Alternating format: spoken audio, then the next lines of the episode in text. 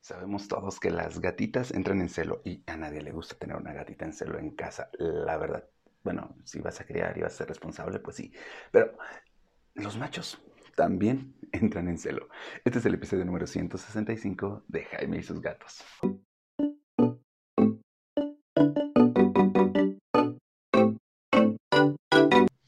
Hola, ¿qué tal? ¿Cómo están? Yo soy Jaime, soy un cat lover, un amante de los gatos y comparto mi vida con cuatro maravillosos gatos y algunos callejeros. Y bueno, yo sí tengo principalmente hembras, que son Mena, Trey y Tara, ¿no? Tres niñas que son maravillosas, tienen ingenio increíble.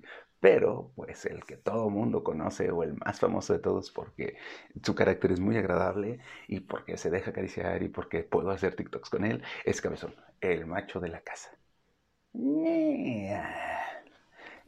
el gato que nació siendo macho, ¿no?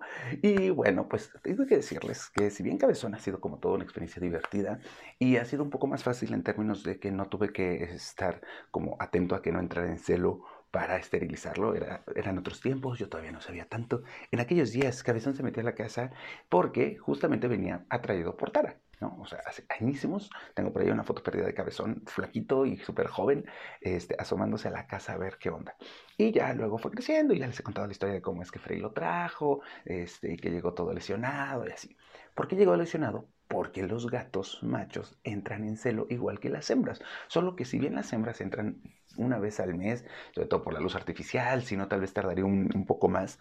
Este, los gatos machos entran en celo cada que detectan una hembra en celo. Este episodio va a ser como muy rápido, como los últimos que he hecho, que han sido como pequeños comentarios express acerca de mi experiencia y acerca de lo que ha pasado. Pues bueno, los gatos machos, en cuanto detectan que hay hembras en celo, entran ellos en celo. ¿Y cómo vamos a notar que un gato macho está en celo? Bueno, número uno, está un poquito más agresivo es que, que, más territorial, va a empezar a marcar absolutamente todo lo que pueda. Eh, puede también que pase lo mismo con las hembras, que se vuelve como con más ganas de que lo quieras, de que lo apapaches, que esté más hablador, o sea, maullando, eh, perdón, los gatos maullan, no hablan. Eh, hay como una tendencia a que el gato macho va a cambiar su carácter en cuanto detecta una hembra en celo. ¿Por qué? Pues porque son sus formas de ligársela. Sí, literal, éntrenselo para ligar gatitas. Y el detalle es que en el universo de los gatos ligar gatitas implica también irse a pelear, querer salirse, ir a buscarla así de ¿dónde estás? Que no te veo. ¿No? De hecho, justamente uno de los gatos machos que tenemos aquí afuera le decimos Romeo porque cada que la gatita de la vecina entra en celo, este, este aparece y le empieza a maullar desde afuera. Y por eso le digo Romeo. Lo voy a atrapar y lo voy a esterilizar, lo prometo.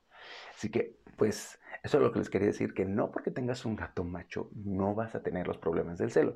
Lo vas a tener mucho más relajado. A diferencia de las hembras que están maullando todo el día, que se están revolcando en el piso, marcando por todos lados con feromonas, que te están restregando con absolutamente todo, que te demandan cariño, que están maulle, maulle, maulle. Les digo que cuando vean a una gatita en celo van a decir, sí, la voy a esterilizar en cuanto pueda. Paréntesis, en mi veterinaria aquí en Querétaro nosotros la podemos esterilizar incluso estando en celo.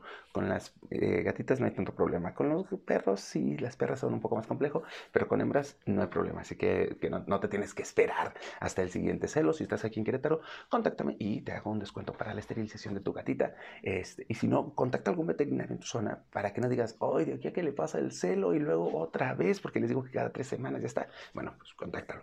Pero los machos también deben ser castrados por esto, porque las peleas les pueden causar lesiones serias. Cabezón no tiene mitad de su oreja. Eh, además de que hay un mayor riesgo de que se contagien de alguna enfermedad, como si de leucemia, que se transmite a través de las mordidas, de los arañazos, de ese tipo de cosas. Y bueno, y transmisión sexual, obviamente, ¿no? Eh, además de que te va a orinar todo. Un gato en celo, un gato macho en celo va a empezar a orinar y tiene que marcar. Esto tú no quieres que suceda, estoy seguro que no quieres que suceda, así que ojo, ahí este, hay que evitar que esté marcando todo porque te va a desesperar esto. Y por el otro lado, pues va a estar con tendencia a salir corriendo y ya sabemos que los gatos cuando están en calle están en riesgo.